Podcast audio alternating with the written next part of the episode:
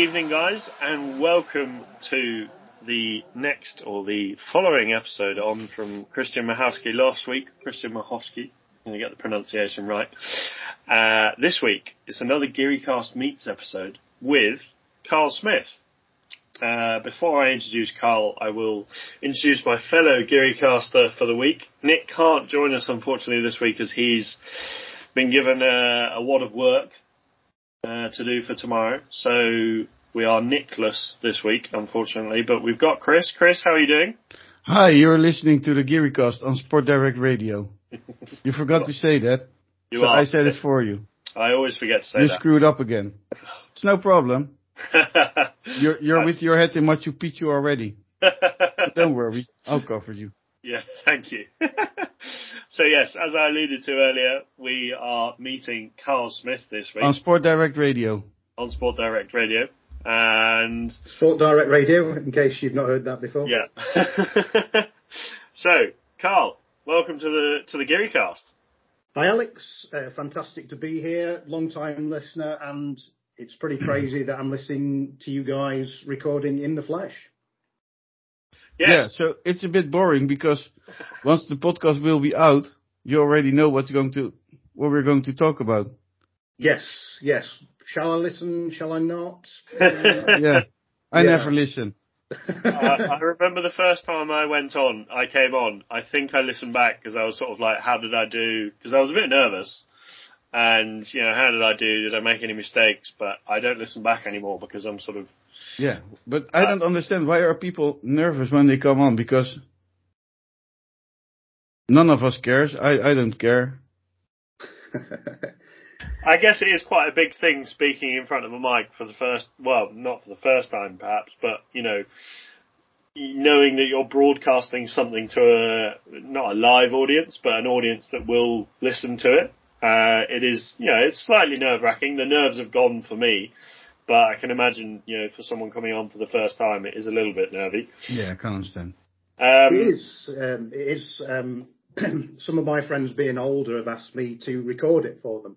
Um, I'm guessing they don't quite know how a podcast really works. Um, so I've uh, plugged my iPad into a cassette machine, and um, yeah, I'm, I'm recording on there as well. Great. No, it, it yeah, I don't know. Once once you get started, you you you will you will see that it's not that that that scary. no, we, we don't bite. Um, Well, you Before- don't. I might. Is that swipe down? To be Yes. like Chris. Um, yes, well, swipe left, swipe down, wherever you want to swipe. Um, Yes, but swipe. Please swipe down for your ass. That's the most important one. You don't That's the to most important one. Before we get into knowing a little bit more about you, Carl, we've got some news to go through. And this That's fun. I think that's the best Right. part of doing this with our guests, the news part. we've we've been quite well. We've had a quite a busy news week this week. I think last week uh, was you know a few things that were going to happen. This week it's you know a few rumours or you know interests, uh, a development in the Al-Thani case. We haven't had uh, an episode of that for for for a while now. Uh, transfer rumours as it is the the the summer and well up until the end of September. No, the end of August, isn't it, for the Spanish clubs? Yeah. So we will have a, a busy summer. Uh, firstly, something that, well, is music to my ears, and, you know, I'm, I'm sure Chris probably the same. Not sure how you feel about this one, Carl.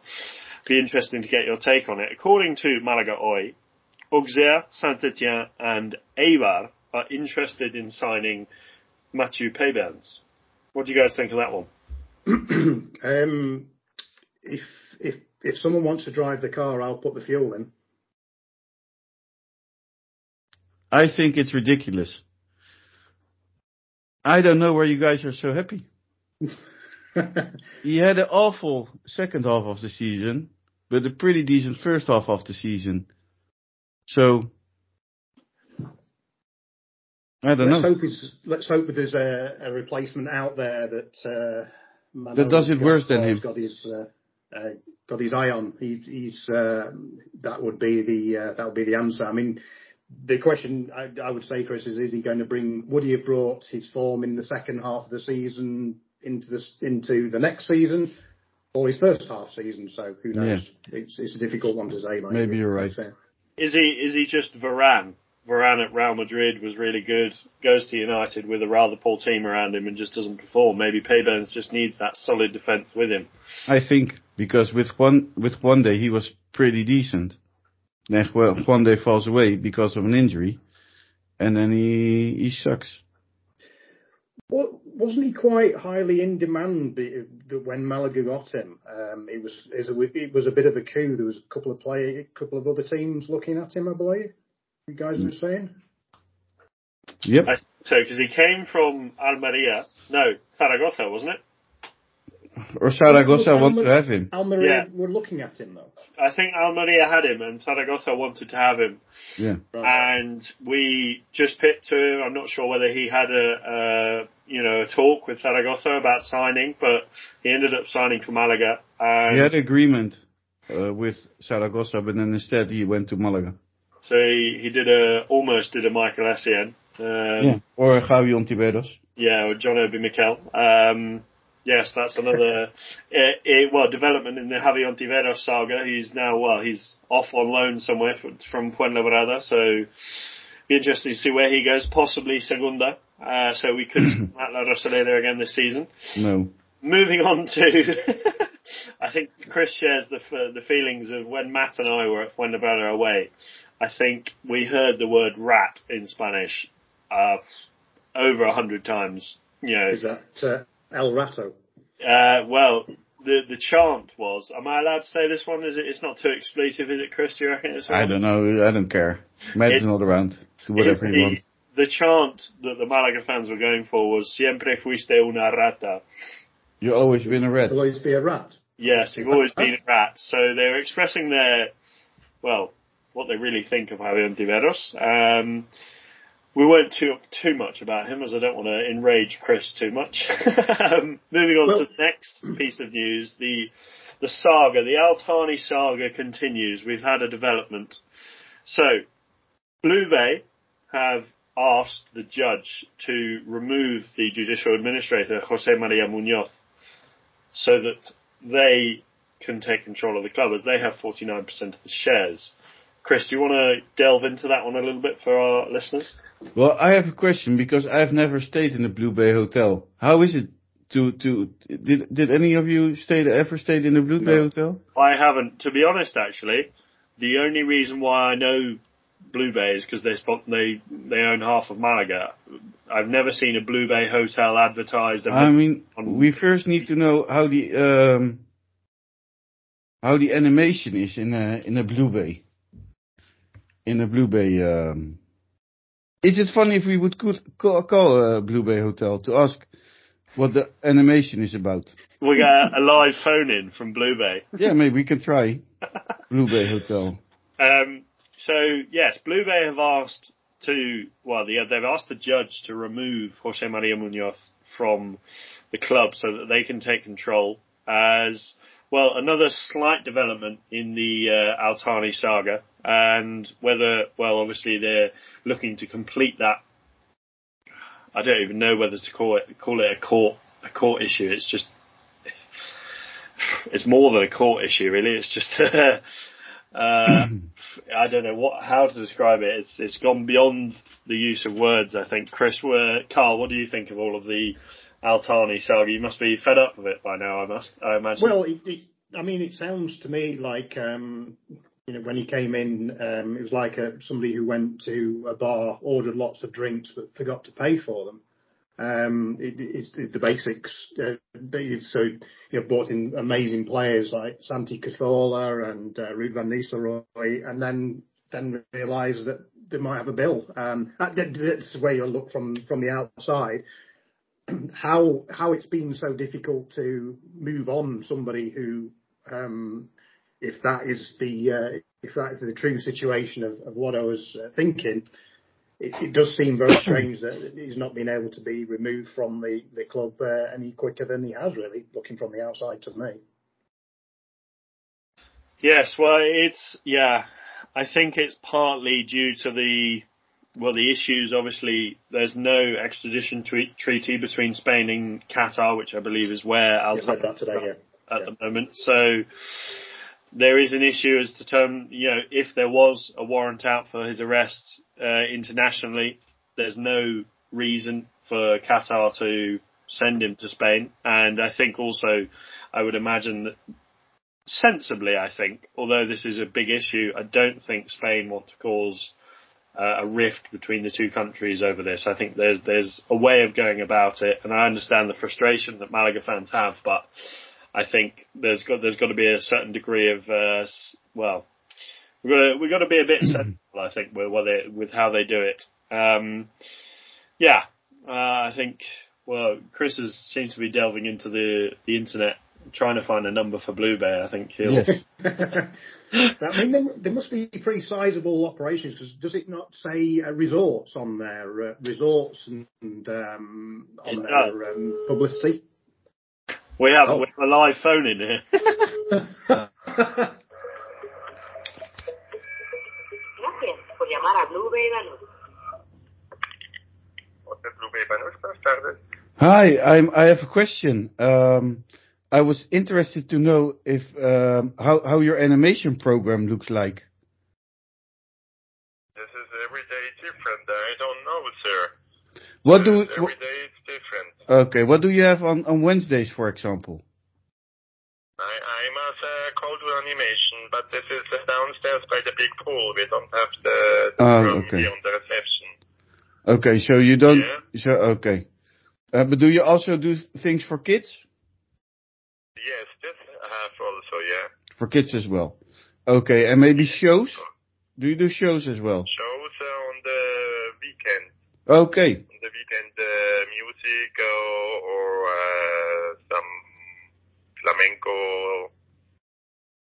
I have different shows on the weekend, yeah? very nice. Thank thanks a lot. You're welcome. Bye. Yes, bye. this is what you get on the Geary Cast. First class journalism. So they- they do shows. Shows are in the on weekend. Go on. that was interesting. Yes.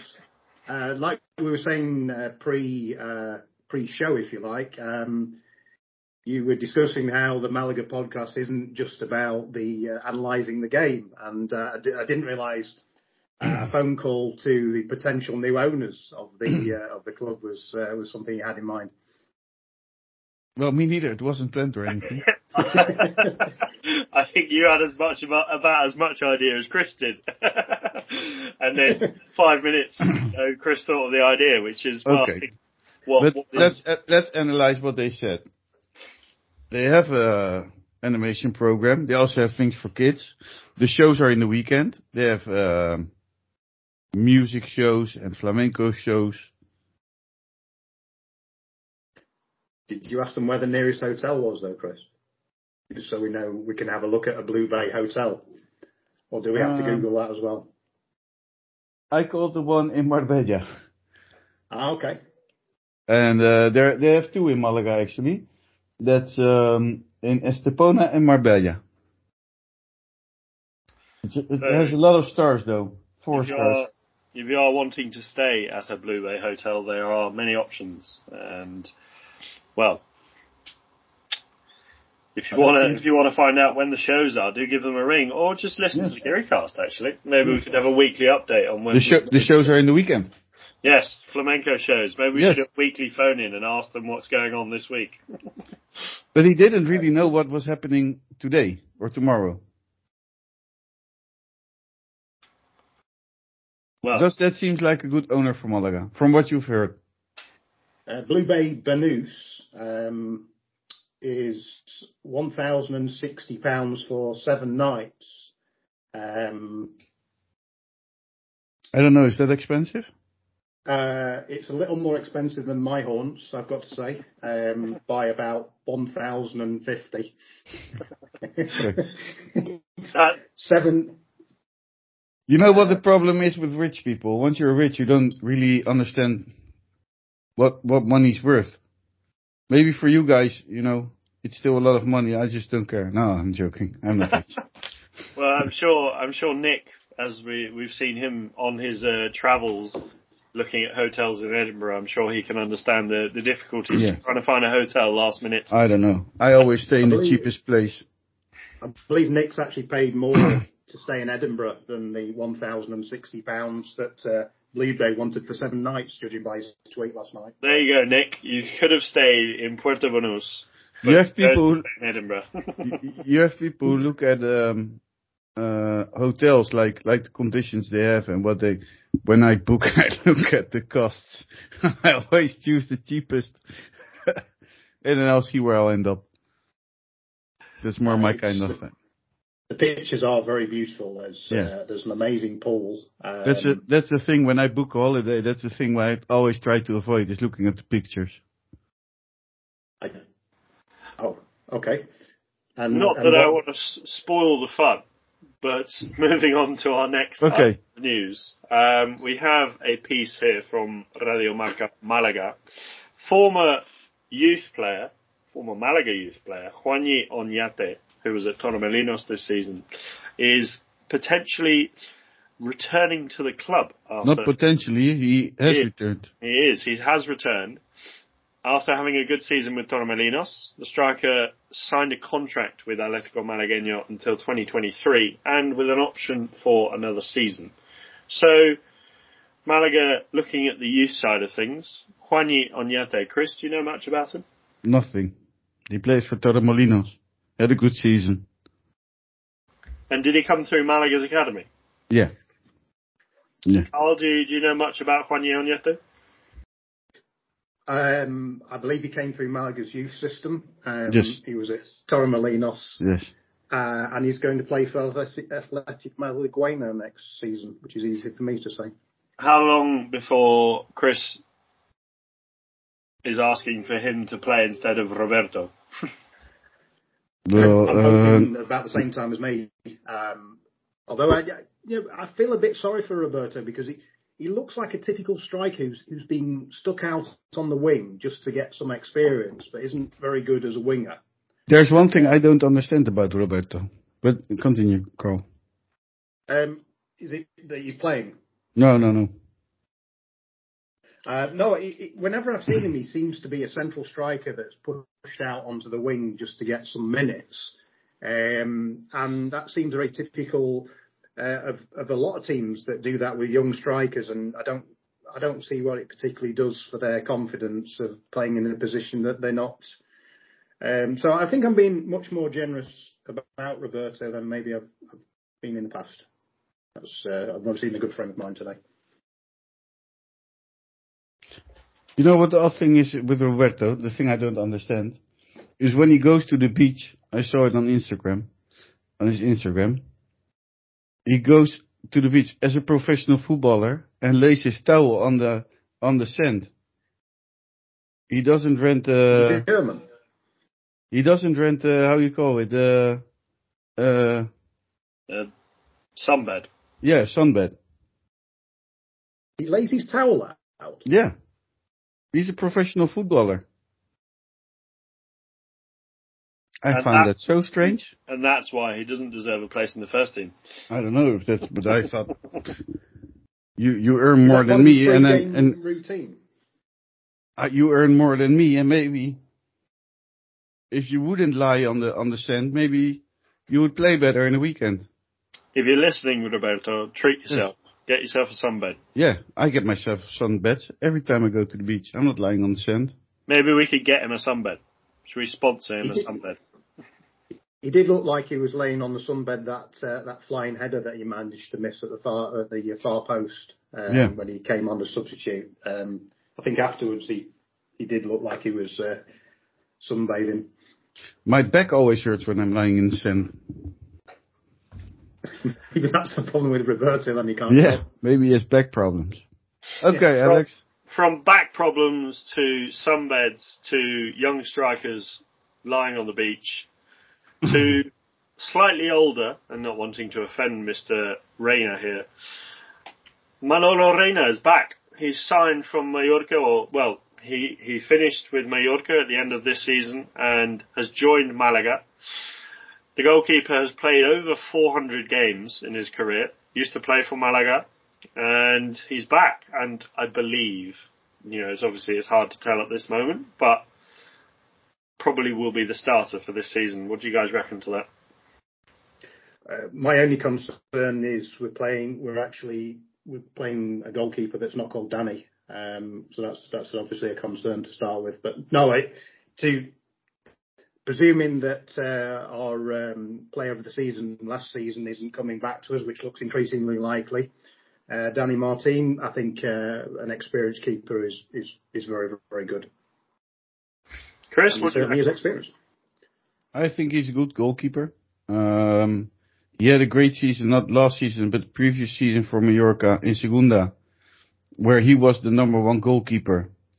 And um, he did pretty well in the uh, end of last season, where uh, they uh, didn't relegate. And he pretty much kept, kept them up. So, yes, I think he's a great goalie, and he's from Malaga, a bit older. I think it's a good uh, good choice. a smart piece of business there from Manolo Gaspar. From well, two we got two Manolos. Maybe we're we're going for the Manolo uh, regiment this year. Uh, in well, in following news of Primera clubs, Primera clubs, Girona are going to be playing in La Liga next season after beating Tenerife 3-1 on aggregate. The first game ended in nil-nil, and Girona won 3-1 in the second leg. Did you guys watch any of it? Yeah, it was cracking, cracking game actually. There was a lot of people on Twitter that seemed to think that uh, Tenerife would just hold out for the nil-nil draw, and I think they would have gone up on because it's the the final classification, I believe. They would have gone up um, after after extra time, um, but it ended up being a really good game. Um, Girona scored first, Tenerife equalised, and then Gi- Girona just seemed to run away with it after that. It was, a good game, and I thought it um, was a good game as well. yes. Here's my thing. Uh, as a not doing anything. as an English football fan, fr- uh, Now it comes. originally from from you know a young age, and having been to a successful playoff final for Yeovil, it does feel a bit odd having two legs. Do you guys not think it would be better to have a one-off game at a neutral venue? Nope. It's easy. Uh, well, my experience of seeing Doncaster beat Leeds over one leg, um, I thought I'd mention that. Um, I'm quite happy with one leg at Wembley. Thank you very much. Um, besides, it's very boring that the English always play everything, every final on Wembley. Um, I think of Wembley more as a tennis court, but that's a different story. Um, I think in Spain you don't have much away fans. So I think if you have been going as a season ticket holder the whole uh, season to um, to your club, and then the moment they play the playoff, you're not able to go there for any reason, which a lot of fans can, uh, maybe because of work or because of uh, money, then um, it's ugly. If it would be one empty stadium played in a neutral, empty ground uh, in one in one match. Maybe maybe it's different in England, Chris, because the um, the fans in England tend to go to a lot more away games. Yes. and um, they would see. Um, maybe I mean the the country's definitely smaller, and a trip to Wembley is is like uh, um, you know an experience that almost every fan would uh, look forward to, unless they, they go there regularly. You know, it might be a one-off. Um, for teams like uh, Yeovil and Doncaster, you know, we watch Wembley on, on TV and it's somewhere in London Yes, apparently. and you and and you watch the tennis in at Wembley. Is that not Wimbledon? Oh yeah, that's Wimbledon. Sorry. Yeah, sorry. me. In, I, I'm tired this week. Richard Krajicek won Wimbledon once. Sorry? A Dutch tenniser won won Wimbledon once. Oh, yes. Yes. Yeah. That's a different story. Yeah, no, uh, I think yeah, it's I think it's nicer for the fans to do it in two matches, but And and and what's fun in in playing a, a playoff final in an empty stadium? I That's what you would get doing it in Spain. I suppose I think yeah, it's probably the travel aspect that is is a good point, and I guess maybe because it is also second division, I feel like it may work if it was Primera. Obviously, there's Yeah. no playoff final needed in Primera. Um, someone who is going to be playing in a first division next season is Paulino. He's off. He's gone to Mexico. Yes. Club Pachuca have triggered the release clause in his contract, which is a humongous 50,000 euros. He's cost less than my student debt, which makes him, makes me feel a bit, you know, a bit disappointed that we, we haven't got more money for him because, well, a few days before we were looking at 1.5 mil. Feels a bit, you know, a bit of a letdown, doesn't it, Chris? Um, yes, and I truly don't understand where this ridiculous clause comes from for a professional football player who comes from a Primera División club. I find it really strange what 50,000 euros is like. Probably the lowest transfer clause I've ever heard in football, The in last professional time- football. Last time Yeovil paid money for a player, they paid £15,000 for Paddy Madden. Yes. and he scored 23 goals in the season and we got promoted to the championship. So maybe Paulino is the next Paddy Madden. Yeah. There's definitely parallels there, but apart from the 23 goals. He's he's going to play for Pachuca, who are first now, and the season still goes on in Mexico. So, can he start yet, or does he have to wait? I don't know. I really not. Do we have any Mexican football experts? Is this their January transfer window? Well, as it would be their June, July, mid-season transfer window. Um, I would I don't imagine mm-hmm. he's registered and, you know, if they've got enough space in the squad. And it does feel a bit weird. And, you know, obviously I, I, I think he's got ability and Definitely. Yeah. you know, he, he's capable. He's, I believe, he's our second top scorer this season. But I I don't know whether this this might be me just getting the wrong end of the stick. But does it say something about the quality of Mexican Premier or you know First Division football, or are they seeing something that we're not, or do they think he's got some untapped ability that Malaga haven't been able to bring out? And I just. As a first division Mexican club, I wouldn't be looking at second division Spanish football players to, to sign. I don't know. If you look to these first, I seem to think the first 10 games of this season, um, you would wanted a couple of notes on the, on that 50,000, I would have, I would have thought. Um, my, my take on, on, on it is I don't think he wants to be at the club, um, and the club aren't going to stand in his way. Um, and I guess things haven't worked out, and uh, I'm surprised nobody in Portugal's um, come uh, come in for him. There were uh, yeah, there were two teams interested in him, but okay. yeah, I don't know. So is Benfica going for their Darwin Nunez replacement.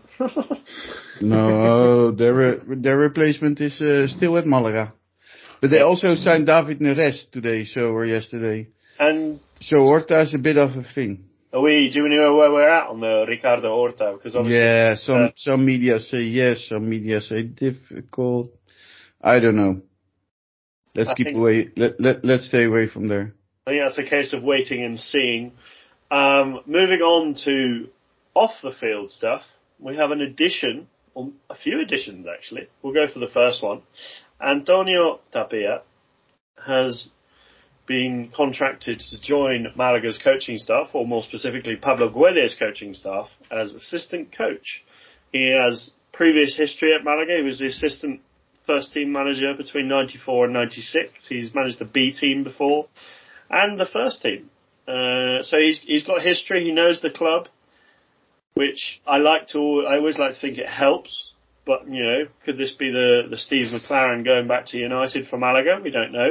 Pablo Guede obviously has has seen something that he likes in an assistant coach, and I think it's good when a manager brings in his own coaching staff. What do you guys reckon? Tapia is a really great coach. One of the Malaga coaches I love most. Yeah, I believe he was at Malaga in 2008, 2009, somewhere like some something like that. Yeah, he kept Malaga in um, in, in La Liga. That's the famous match against the Malaga. Malaga against Real Madrid.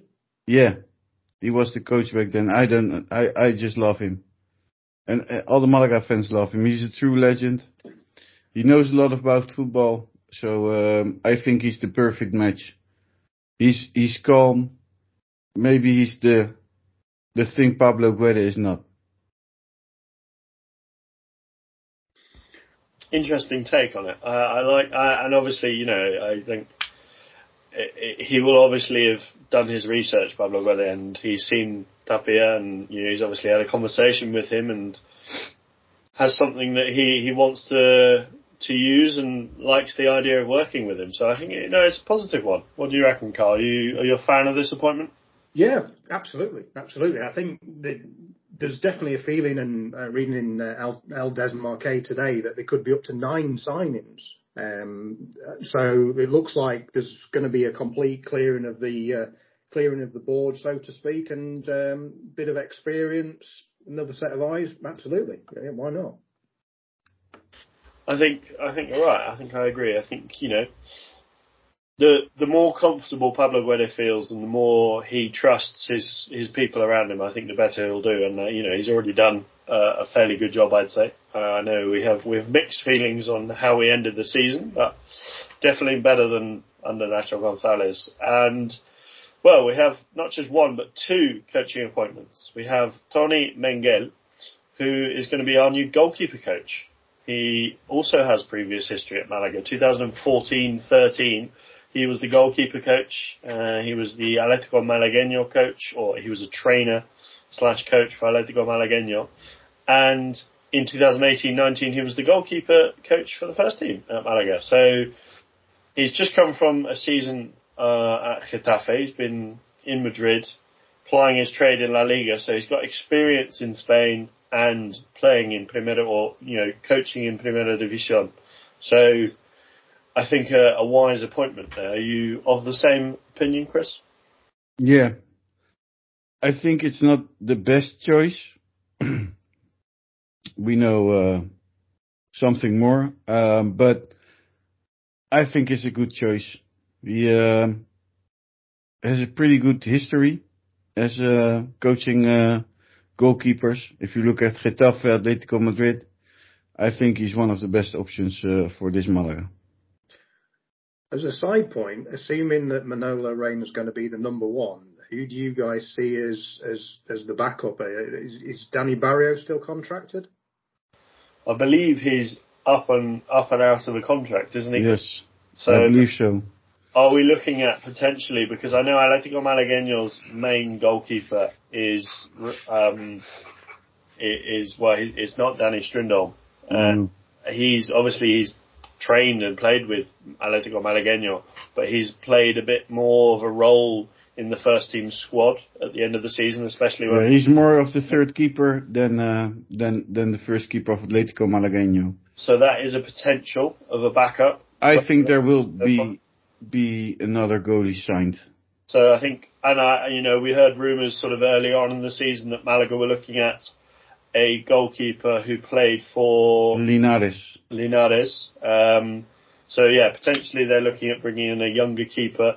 Yeah, Who- but the one for Linares uh, has signed with a team in Belgium, Okay, so yeah, I think a second division team in Belgium.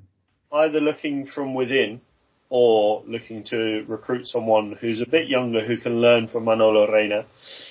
And well, I think as a as a goalkeeper and obviously under Tony Mengel, with that pedigree of experience, I think any keeper would would find it hard not to improve under those two. So I think as long as Malaga know the right, you know, they, they look and they, they do their research, then hopefully we can have a, a future star that, you know, maybe will don the gloves when Malaga are back in Primera División. Um, so yeah, hopefully bright things to come.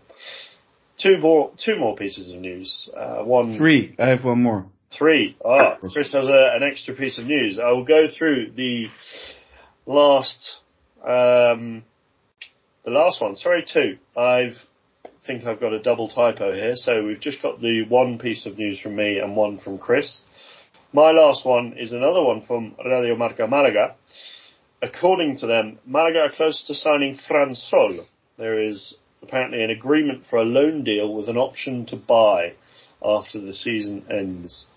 Are you guys pleased slash hopeful with the deal that could go through there? Well, he scored for Eibar against us, um, and I presumed that he'd be scoring a few more than the was it four or five that he scored on that basis. Which, um, but he, he sort of a, sort of a, a wing-based forward player rather than a, a number nine. Yeah. Uh, I think attacking. That's the thing I think Malaga need to look at bolstering, and an out and out striker is something we miss. And obviously he's not that, but with an out and out striker, he could we we could tap into something that he's you know not maybe he's just having a bit of an off season, but I think you know it's a promising signing. I think obviously he's been playing regularly for Eibar. He he he must have some ability, and we've seen that ability. Yeah, definitely. He's a very good footballer. A very good footballer. Um, I think it all depends on what will happen with Brandon Thomas. Because you really need to have a, an in and in striker who, who gives you the goals. At least 15. And I don't think he's it. But you never know. I think if you want to look at getting pro- promoted to Primera, you need, uh, yeah, like you said, at least 15 goals from your main striker. And I think, well, uh, I think it's all about building around a striker because we've seen this season we have players with quality who can play up front, but if they don't get the right support, they're not going to score. So, yeah, hopefully that one goes through. Carl, you would you be hopeful to? Well, would you would you want to see Fran Sol sign for Fran Sol impressed me uh, for Eibar against Malaga. It's, it's difficult to sell on one on one game, but he took his goal well. Um, I thought his all, all round game was was impressive, um, and absolutely. I mean, I, I might be in the minority here of, of, of one. Um, I was hoping that Vidia would come back. I don't think Nick would agree with me from his comments on the last podcast. Um, I, I liked him um, coming in, cutting in, and um, but uh, yes, I, I see him as that that sort of uh, that sort of player and a replacement for a player who's maybe not coming back, um, as well as Antonin as well. And the thing with uh, with with uh, is that he's on a contract with uh, Dynamo Kiev, Kiev, which unfortunately because of the war won't uh, probably won't play any football uh, anytime soon.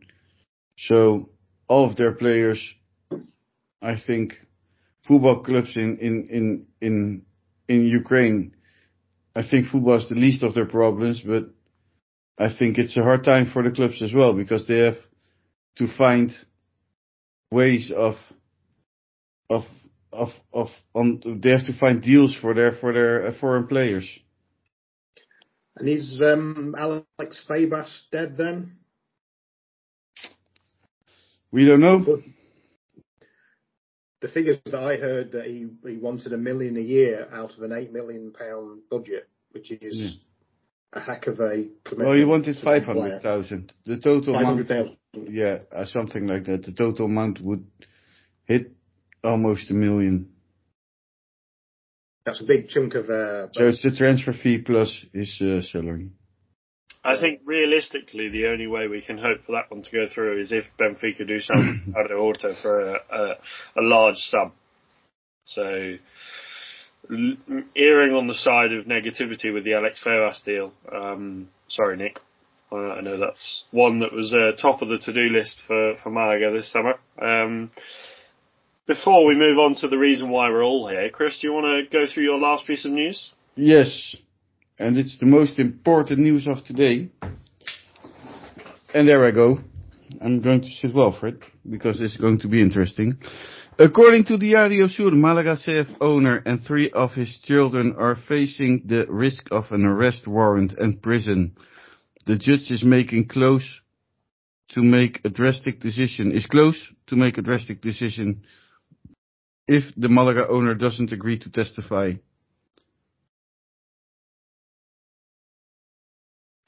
Big news. That's, I mean, that, obviously, I, I would have to say, and that's probably the most important thing, is that Spain does not have a extradition treaty with uh, Qatar. But once they set foot in any other country uh, which does have an extra, extradition treaty with uh, Spain, then they would get arrested. Would it Well- be wrong, therefore, for me to invite him for lunch in England?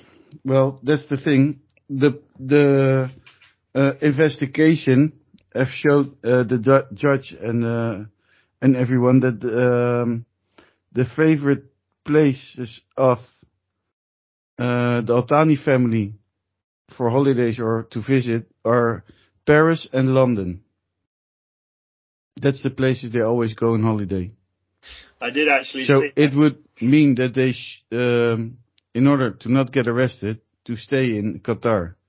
So it's some pressure the judge is can can can pull off right now. I think it's more uh, like a warning, like not a warning, more trying to scare him. Then I think hoping that maybe if something like that, they're aware. So you know, if if, if I go into this country, I'm going to get arrested. Hopefully, that will encourage them to to want to maybe move on with this court case and try and resolve the the issues that we have. To try and well help the club. I think that's the main thing we want to. it has been two and a half years now, so something needs to change. What, what, what sort of level does he have any sort of share ownership left? Uh, you guys, you know, or, or what, what's the situation? He, he technically owns 51%, but Okay. More. fi- he He his, he share- owns ninety eight percent of the club. his shares have been seized by by the judge. So technically, he has no power.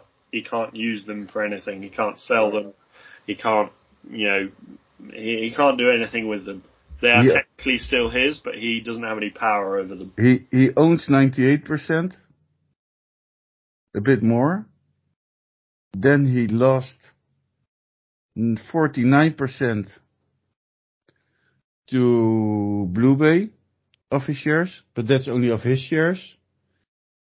So of the ninety eight percent, um, of his full hundred ninety eight percent, he still owns 51%. Does that make sense? If I explain it that way? Yeah. So he's got the majority. He's the Yeah. majority stakeholder, or sorry, shareholder. Yeah. And yeah, And- I think and- the, the issue is that he, well, he, he obviously believes he has a right to to continue owning the club and believes that he's been unfairly punished. So it is a case of well going to court and resolving that issue.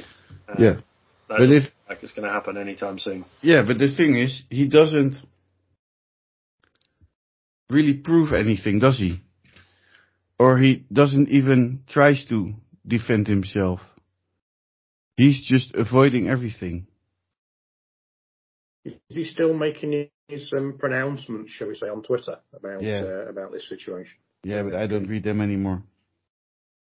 No, I, I, I haven't seen any for ages. I, I didn't realise he was, if he was still uh, still doing that, but I remember finding it through. So, yeah, it looks like a uh, still a very tricky situation um, of how you go about removing. Um, Well, the problem is you can't remove him because he's still the owner. You did speak to him, didn't you, Chris? On I his did. Furycast Live on his birthday. Yeah. I was invited to uh, interview him. On his birthday Yes. or your birthday. No, not on mine.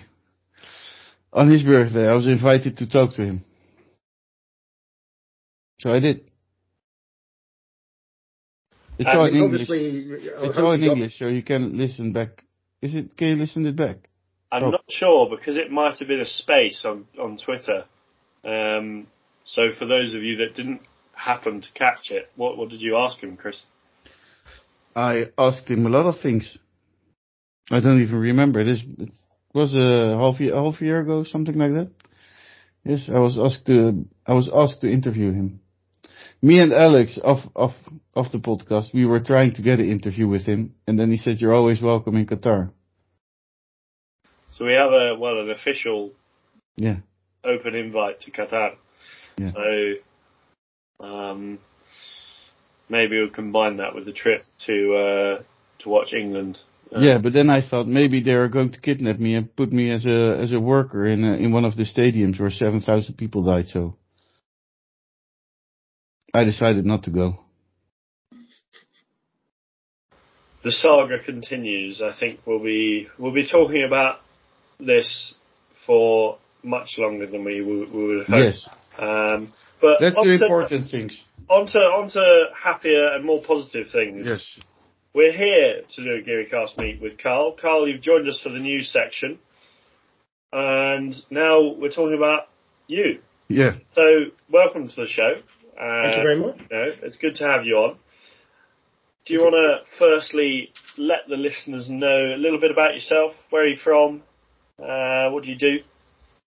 Yes, uh, um, I've been watching Malaga off and on. Well, um, mostly this season via the uh, live sport app. Um, been to about five or six games in, in the past, but uh, ended up on the Costa del Sol um, by mistake, really. Um, on uh, a very strange occasion, working uh, working in Preston, walking along uh, Friargate, uh, went in for a travel agent and said, "Please put me on a plane somewhere." And they put me allocated on arrival to somewhere on the Costa del Sol, which turned out to be Nerja. And then got talking to people, and they said you should go and watch uh, Malaga. So, so I did, and that's how it really all all started. Um, so yeah, uh, started listening to you guys a couple of years ago, um, and reignited the interest really. Um, um, I uh, travel up and down the motorways of England, uh, England, Scotland, Ireland, and Wales, uh, listening um, to uh, to the interesting uh, developments in the club. Um, sort of uh, hearing Matt is entertaining Vamos a la um, and Mr. Marquez's comments um, keep me keep me amused as well. Um, so yes, I'm a, a regular subscriber, and um, it's fantastic to be here. And thanks for thanks for inviting me. No, thank you. Well, thank you for coming on, and well to to jump into our interactive map that uh, Chris and Nick have been creating this week. You are a Sheffield. I am yes, yes, just along the uh, road from uh, Luke uh, Chambers, who you had on a couple of weeks ago, and uh, we were at the same game. We didn't realise we were at the same game until he started posting some videos, and uh, I uh, I uh, saw them and tweeted them and said uh, I was just behind you, um, in a non-stalking way, of course. Um, and uh, so yeah, we would compare com- comparing videos, followed them on on Twitter, and uh, yeah, joined in, in in the same way. So on the interactive map, there's only uh, 28 miles between uh, between the two uh, um, GearyCast fans, shall we say, And what was your And Malaga fans. and Malaga fans. Yes. what was your first game that you went to at La Rosaleda? Oh heck, that is uh, that is a long, long time ago. Um, I, I'm thinking maybe Real Sociedad um, ring rings a bell. I remember being in in the stand opposite where the um, uh, the um, Geary Army flag is directly opposite on the on the other side. On the other side now, looking looking down. That would be 2000 around about 2001 i believe.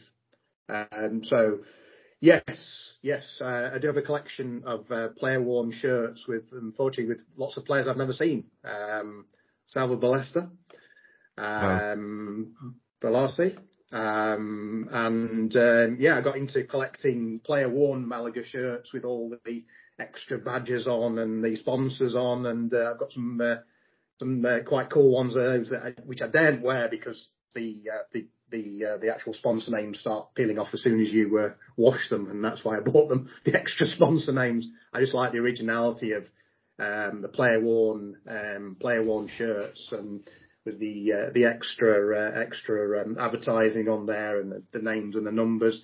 Um, so yeah, I had a bit of a break um, uh, for probably three years. Um, and COVID hit, and then you guys uh, just after COVID, I thought I've just got to go go back and um, and and take in the game because the way that it was portrayed by all of you guys is it was the place to be. So I went over for the uh, Malaga Oviedo game, um, met Matt in uh, Barcelona Madrid, um, and just had a, a, absolutely wonderful time. And I guess I've kept in touch um, uh, more recently since. Really, it's been uh, it's been great.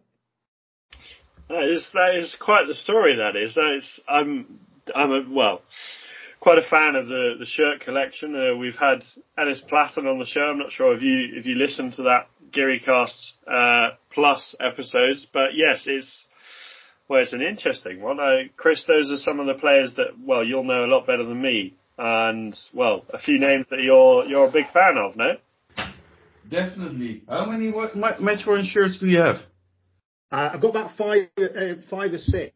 Um, I'll have to. Um, I'm not at home at the moment. I'm on. I'm on tour in Maidstone, uh, but um, I'll have to take some pictures. Uh, take some pictures of them and, and show you. this. They're mainly a lot of them the Umbro ones from from that era, um, and quite a uh, quite one that seems to be gathering momentum for a comeback, and that's the old purple and green halved um, Umbro shirt. Um, but that's got, that's player worn, and it's got the extra um, sponsor names on the side. Uh, the AS, uh, the um, AS.com, the um, Spanish football magazine, uh, Tissesa, the uh, the door, the doors with the, the, the bulldog on the side. Um, but yeah, I'll, I'll have to take some pictures and I'll, uh, I'll, I'll, I'll show you. Lovely. I have one match worn shirt. It isn't a Malaga shirt. It's a Feyenoord shirt. Do you know? Um, do you know? Very, uh, it's interesting. Do you know who wore it? Go on. I have a Johan Cruyff match worn shirt. Oh wow! Now that must be very valuable. Yeah but it's uh, a family uh, item, so uh, I'm not really uh, in the position to sell it or not. I got it. My uh, the brother of my grandmother gave it to me as a present, so it's mine. But I know the whole family is lurking over that shirt, so lock it up. Yeah. No, I, I, think it's the sort of thing that uh, I like to just keep on uh, on hangers and just look at now and again because they're just um, they they used to sell them in the in the Malaga club uh, in Malaga club shop um, uh, when it opened, um, and um, there used to be a rail in there. Uh, or I, I did get some from a um, an eBayer from uh, from Spain, um, and I looked on there. There's there isn't so much now um, of the the kind of originality, uh, but one I did see that didn't seem to be selling very well is a match worn Ontiveros shirt, Chris. If you're interested, it's all it's on eBay at the moment. No, no, I'm fine. Now I know what to get Chris for his birthday. Yeah. That's what you should have bought Al-Thani for his birthday, Chris. Well, nobody knows, but it was actually Alex's birthday yesterday. Oh, happy birthday, Alex. Was it yesterday? Uh, Sunday. I'm losing Sunday. the days, but yes, it was my birthday. I'm 22 years of age. Yes.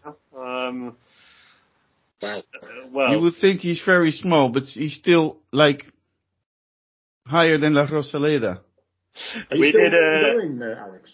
uh, I don't think so. Just just outwards now. if, if you if you put Alex next to La Rosaleda, he doesn't have to buy a ticket. He can watch the match like like standing just next to it. we did an interesting comparison when me and Matt were on our Gearycast away days, and I saw that. we uh, met up with another Gearycaster, Sergio, and we we did a photo and. Yeah, the, the height difference it sort of goes up in in yeah it, it's an ascending column of, of height and well I, I think m- most people when they do see me they are quite surprised by my height. I didn't see the actual picture. I just presumed that you were on an Olympic podium. it, it, does kind of look like that. Um, yeah, I, I think uh, I do remember, well, a few people, well, I get it comments all the time. I, I, yeah. Know, at work, people saying, wow, you're quite tall or, yeah. you know, especially, especially in Spain, it's like, hostia, tío, que alto eres, which for, for non-Spanish speakers is, cool, blimey, mate, you're, you're really tall. Yeah. Um, so yeah, no, I do get those comments quite a lot.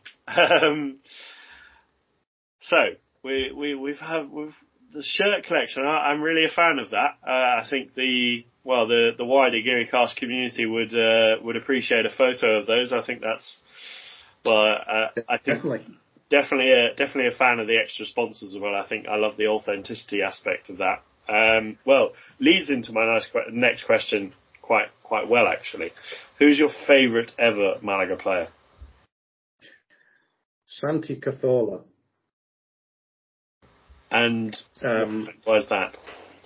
I I just he was he was just on a skill level above um, what we currently uh, what we currently see. I, I think, um, and I mean that was it, it, was a strange time because there was there was some amazing players in in that uh, in that team. Um, uh, the you know the Champions League uh, run was was pretty uh, pretty amazing, and and yeah, Ruud van Nistelrooy. Um, yeah, there was some there was some great players. Uh, Wellington, I remember um, quite well from the early days. Uh, I like um, um, I like a uh, sort of a rugged defender and um, a rugged central defender. Um, but Cazorla's not your real like typical English footballer, is he?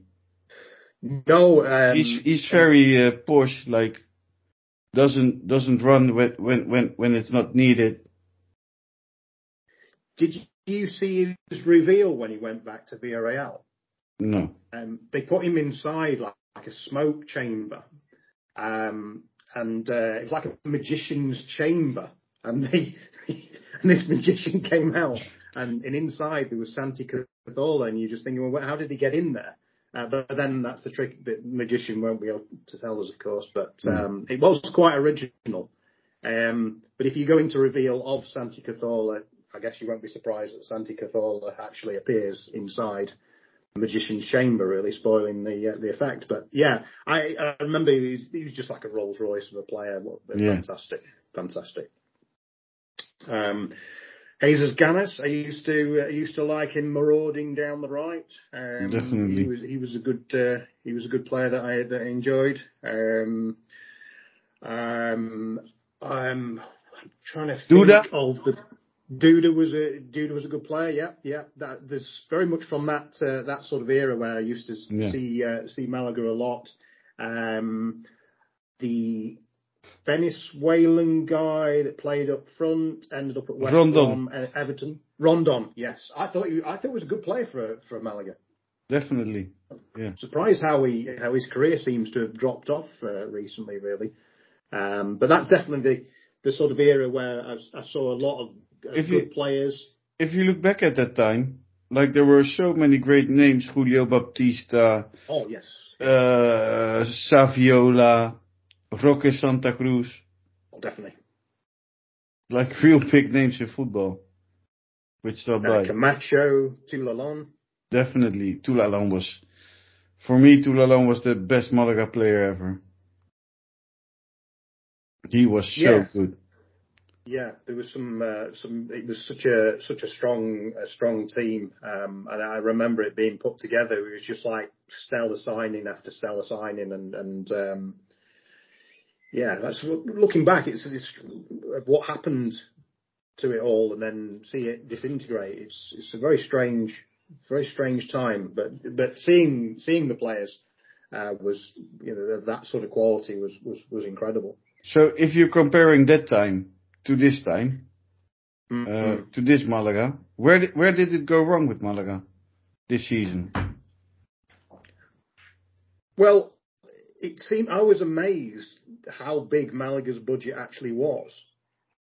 Um, it would seem, you know, compared to other teams, uh, I and, and, knowing that they were in administration and, and like I was amazed that uh, what is it, Chris? Top six, top eight?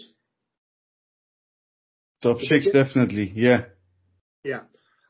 You can only suggest that recruitment, um, and then, but then you go back to the start of the season and say, uh, would you like another, um, would you like Antonin back? And I, I guess everyone would have said yes.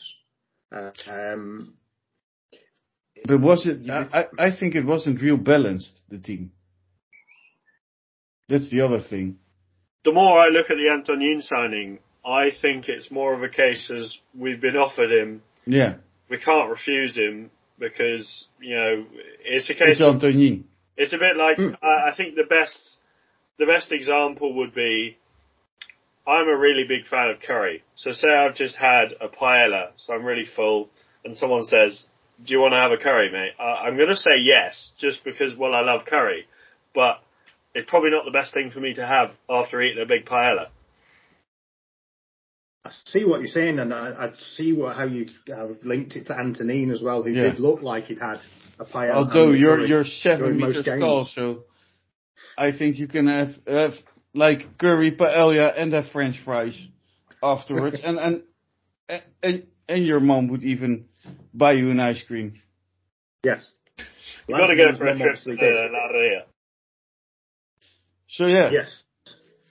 I don't know. I yeah, think it's, it's, I mean, it's looking at looking at the budget and and taking in things from a from a distance, the budget suggests um, that there should have been.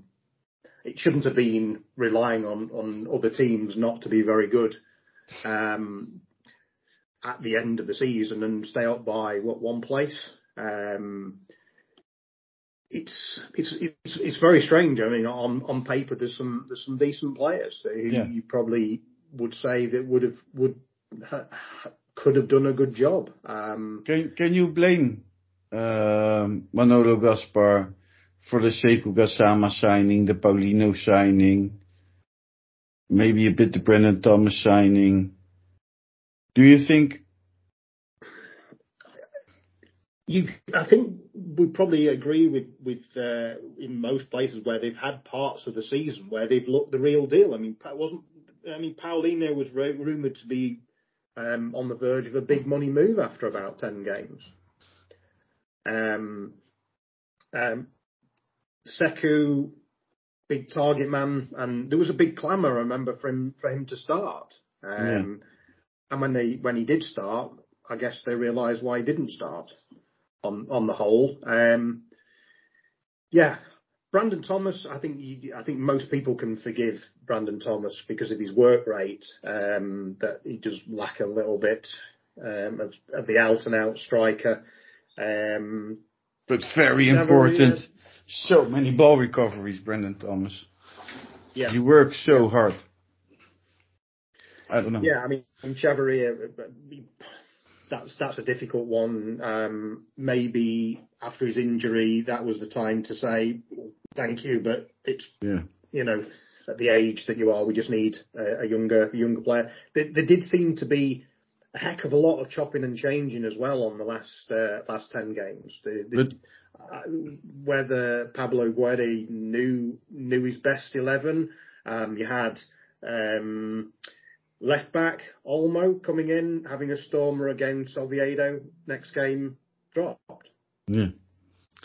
Yeah, it's very difficult. I, I really don't understand. Looking at Sekou Gassama or looking at, at Roberto playing so many matches and not not really doing anything, contributing anything, and then having Sekou Gassama on the bench, then I think, why would you go with with Roberto instead of Sekou Gassama when you know Sekou Gassama is, is a much better player, much more experienced player. That that's the thing I didn't really understand, but I mean, it's easy to say in hindsight, but you, I, I never thought, oh, great, Roberto's coming on. He's he's going to score. He's going to score a goal. I, I feel feel a bit sorry for him in some ways because of his because of his age, but then you know he's out there and and he's got to do a job if that's what uh, what he's been put on to do. Um, yeah, it, it, it, seemed towards the end of the, of the season, it was it seemed almost like it was close to the names being drawn out of the hat at times. um, I, from from game game to game. But it, it just seemed there seemed to be so many players who would have like two or three good games. Like Ismael Casas who would come on, uh, come in and replace Victor Gomez, who had a storm in what first half of the season. Yeah. There's been periods where all the players, I think most of the players, um, apart from one or two, have actually had periods where they've looked the real deal. It's a very strange situation, and um, maybe it was um, Kevin's party bus that was uh, was confusing them, and they were all being picked up afterwards for going into town. Definitely. If I said then, Carl, Manolo Gaspar's just been sacked, Malaga want to put you in charge of recruitment, Okay. or you're the Ed Woodward of Malaga, or whoever the new Malaga, the Manchester United footballing director is. So you're in charge. What do you do differently? Well, what they're doing now is there's nine new signings coming in. Um, you- in, in a lot of ways, it's a very interesting question, uh, that, that is because uh, I don't think you do a great deal different to what he's done. And, and that is with the players that he's brought in, you would say Victor Gomez, stroke Casas, right back. You've got two, you've got Juande, uh, Peybernes and Lomban. Well, what do you need? Al- what, what, do you need another central defender? I don't. I don't know that you do. You've, you've got you've got strength in theory all over the pitch, um, but then you know, to me, the the you know, obviously rumours rumours uh, abide about um, a culture of of, of uh, let's say the party is more in, in, important than the pitch. Um, I don't know if you can legislate that, but it, I don't know if you can bring in many more um, players that have got potential than he than he brought in for the for the money that he did. It's just they didn't seem to work out, um, and I, I can only suggest that that was a lot to do with them losing losing interest for whatever reason. You know what I don't understand? You hear a lot of uh, talking about players like Paulino, uh, Peybernes, you know, who else? Antonin. Uh, but maybe we forget a bit about uh, Jozabed and Jairo. Nobody's mentioning them. What what what is going to happen? Would you keep them? Jairo, no, I don't think I've ever seen him. I don't, I don't know what he does. Um, to, to be honest, um, I think he's like the winger winger version of Roberto, and, and Jairo probably plays better in, in that. I think probably seen him play well once. Um, but then you, I don't know, do you have four players who can all be decent rather than two players that, that can be outstanding? It seems that you've got a lot of players on this, uh, you know, the, the similar similar ability that um, the managers like to like to interchange, which in general aren't aren't brilliant. Yeah, I totally agree with you. So talking about Malaga players, who was your best Malaga player last season?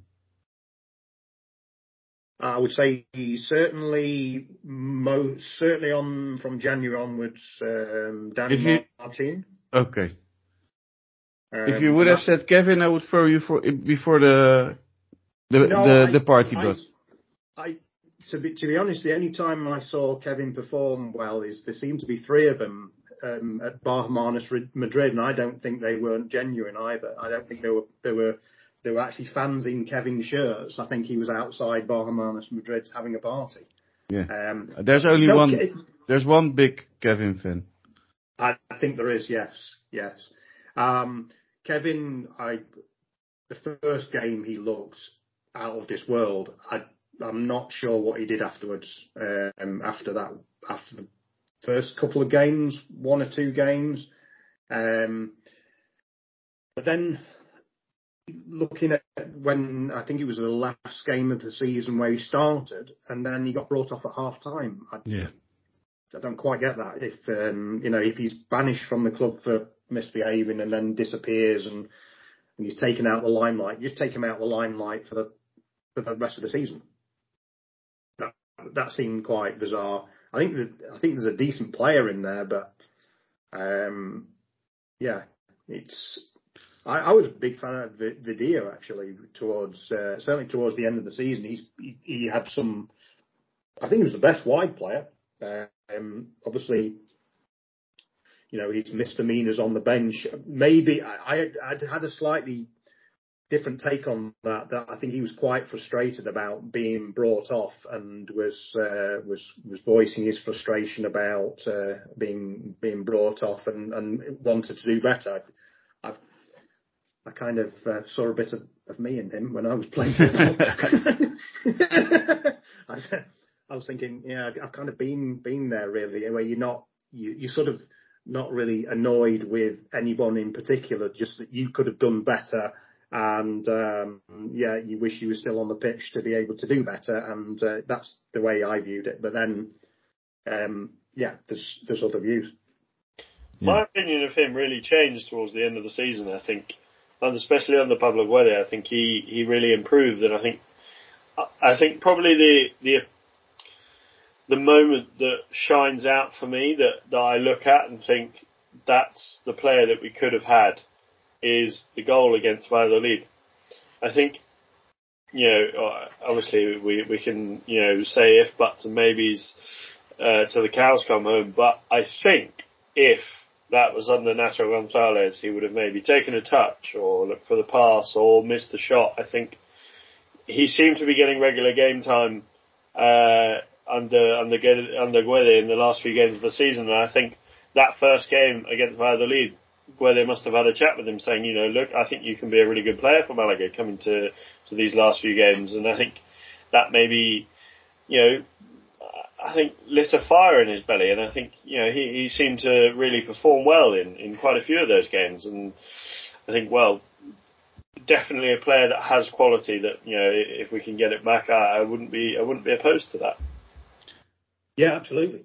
For, for me, uh, for me as well. I mean, um, I, I saw him saw him play live, uh, sort of almost like sat above him um, at uh, the Oviedo game, and um, yeah, he's he's got some ability. He can beat a player. Um, more, um, he looks probably the most dangerous player on the on the pitch for for me. It, you know, and yeah, that goal scorer. Um, yeah, we can all say possibilities if there's a goal scorer around, but then who isn't looking for a 20 goal a season um, goal scorer. Um, Everybody is. Yeah. And Karim Benzema is pretty pretty expensive. Mm. So overall, do you think Malaga didn't uh, didn't deserve to stay up, or was Malaga the team that sh- should have stayed up in Segunda as we did? I think over the whole season, I think they've done, they've probably done um, enough to, to stay up. I can see, I can see towards the end that it, they were they were hanging on a little bit uh, according to the, the stats, but I think they had they've had enough quality throughout the season, and they've not you know, there's been one or two games that they've been completely out of it, but not. Um, and the only way I could say definitively yes or no is to have seen the other teams in the relegation area um, week in and week out, which I, which I haven't. So um, I would say that they've done enough over the season to to be a, probably a couple of places higher. Um, regular goal regular goal scorers side, I, I think that that's what they were really missing. That the the Oviedo game is the only one I've seen live um, this season. There were there were half chances, but you know one of those half chances goes in, and and and who knows what what that starts. Yeah, definitely. I think so, if you if you don't win a home game in the second half of the season, from November to let's say May, you're you're shooting yourself in the foot already. I think, and Mm. Uh, I think it's it's a weird one because up till then we're unbeaten. I'm thinking you're sh- shooting yourself straight through the head. Yeah, you are. you really are. Not really in the foot. Uh, I think you could turn it around the other side and say, well, how can a team that doesn't lose at home until November, um, they're, they're, they how can they be second, third from bottom? Fourth, sorry, fourth from bottom. Because we didn't win either.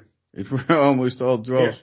Yeah. Well, that's yeah, yeah. There, there seemed to be a you know a long streak of, of very good results um, at home, and then a long streak of, of, of bad ones. But the, I, I just seem to remember there was so many changes every every game, even under Guede, that uh, you know the young players would come in, perform perform pretty well, and you think they may go on um, four or five game run and, and see how they do, um, and he would just he would just pull them out the next game, and I, Yes. I don't know, I didn't really understand that. I think with Guede, what he tried to do is look each week Mm. to the best opposition. players. Yeah, look at the opposition. I think that's what he what he did. So um, we're almost coming to the end. Of course, we have uh, a few more questions left. Okay. One very important one. Um, what is your best Malaga moment or goal since you since you follow them? That's a difficult one now. Um, I would say I remember a couple of long distance Ramon um, efforts um, that have stood out, and there again he's another player that if you if he plays week in week out, he's got that ability. Um, and again, there seems to be a kind of he he seems to be droppable. Um, I I don't know, but yeah, Ramon Ra- Ramon long distance shots. Um, they uh, they they uh, fall in the memory. Um, I didn't see an enormous amount of goals this season, Chris. To be honest, um, But but your your your Malaga favorite Malaga moment through all the years. Um, that's got to be during the Champions League run. Um, yeah, it's where do you start with that one? That's Yeah. uh, there was a lot of uh, good performances in in that season. Uh, was, that was enjoyable. I mean, it's a slightly strange sort of looking back on it, where it was almost like a bit of a fairy tale, really, that wasn't uh, real in some in some ways. But I remember some some um, cracking performances in in that season. I was drunk at most of them, all of the away games. So I don't really remember much of them. if I'm honest. Yeah, that, yes, that It even it, it even got to the point where I lost my friends in in in in Milan, and they had my ticket, and um, I lost them in the city center of Milan, and um didn't find them back with an empty phone until just in front of the stadium. wow. They were, I think, uh, half a minute from going inside. They already gave up in looking for me. Yeah. Yeah. So you went to a lot of uh, away games uh, during the Champions League run, then, Chris. I seem to remember last last week you were saying. Yeah. All of them except uh, Panathinaikos Okay. and Russia. Wow. Yeah. I had to do them all. And I was already um, looking tickets for the next one and already finding a way how to get final uh, tickets for the final. Who would we have played had we gone through in the semi-finals?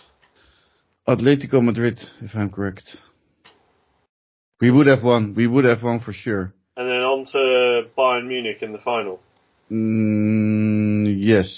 Was that the year that Or- Bayern Robben scored that goal against Weidenfeller at Wembley? No, Can be. I don't know. different year. or it wasn't the Spanish final. I don't I don't remember, but wha- what I'm what I know is if Malaga would have won, well, we've if Malaga would have won against Dortmund, we would have made it to the final. That's the one thing I'm sure of. And I was, I remember I had a not a budget. I was willing to pay up to 1500 euros if Malaga would make it to the final. I remember a lot. There there was a lot of good moments. Ruud van Nistelrooy stood out for memories on on that uh, that time. I think he's Yeah. probably the He, he was he was a signing that you know, although he was um, It was a signing that shocked the world. Yes, well, the last time I heard that as a as a, as a press release, that's when Doncaster Rovers signed a very, very overweight um, Neville Southall, um, and they released that as a press release, and um, apparently that was supposed to shock the world because that was non-league. But um, yeah, Ruud van Nistelrooy was still in his prime, unlike Yeah. Mr. Southall. Because really nobody knew Malaga at the time Yeah, before the yeah. Champions League. It was a real unknown club. So yeah. Lovely moments. as- But Sorry, Chris. Do you look at back? Is it, does it feel quite a strange time that was um, that was uh, to to look back on now, where it was you know like a, the peak? I guess the peak that you remember. it was the peak and it was beau- beautiful to experience. The most beautiful, beautiful thing I've experienced in football. Because as a Malaga fan, being a young, young kid, being a Malaga fan, you never dream of playing the Champions League. Mm. That's a, that, that was always just something you knew it wasn't going to happen. Um, and definitely not the quarterfinals. But then also, if you look at what happened after the Champions League, Yeah, it ruined the club very much. Everything with Al-Thani and everything that's been happening. yes. So quite a bittersweet uh, sort Yeah. of uh, yeah time then. Yeah, Yeah. Although Malaga got internationally so big of a name and it gained Malaga so much fans from outside Spain and so much attention and people all over the world know Malaga now. So I think it has been worth it. good, good. I think that's I the think. best way of looking at it. But then still mixed feelings. Yes. Then we come to the last questions. When is your next travel to Malaga? Hopefully September. Um, I need the fixtures uh, are coming out soon, I believe, next couple of weeks. Yes, um, at the end of June. The plan, the plan is that uh, that I'll come over in September because I'm a big fan of the um, the summer the summer experience with Malaga. The whole uh, come on the come on the bus and um, Bar Hermanos Madrid, three hours before. Um, the the whole experience is incredible. Um, and also I've drunk quite a lot of Victoria since uh, since that day as well. Um, They're a bit cheaper in, uh, Spain. They they are, uh, but there was um, we were very excited, um, Luke James and myself, because we found them at uh, four pounds for four bottles in Tesco um, with a with a club card. Wow. So uh, we had to stock up. But um, yes, they are much much. I mean, the supermarket prices are just Mercadona prices for Victoria is just uh, just incredible. Um, But yeah, the, the September is the uh, is when I'd like to come over for um, so seven seven to ten days. Uh, hopefully, see a bit more of um, Christian Makowski's um, Malaga City, um, as well as uh, definitely the game. So I want to make sure that um, because of the fixtures being at flexible times, shall we say that uh, that I take in. Uh, if we can get a fixture for the weekend, make sure it's a home one. And then um, the the plan is that, like I did this time, is is just work the week around that really. Lovely. Thursday Really lovely. Thursday. Sorry. Staying in Nerja or staying in Malaga? Um, is is where a lot of my friends are, so it's great to visit. Uh, uh, great to visit them. It's always the expats um, are uh, always great entertainment um, with, with their stories of of uh, what they've been up to. Um, so yeah, that that's what I plan. That's that's the next time I'd like to go. Um, unless um, not putting you on the spot here, unless you're arranging a Geary cast trip over at any point, yeah, would be um, volunteering that as an idea.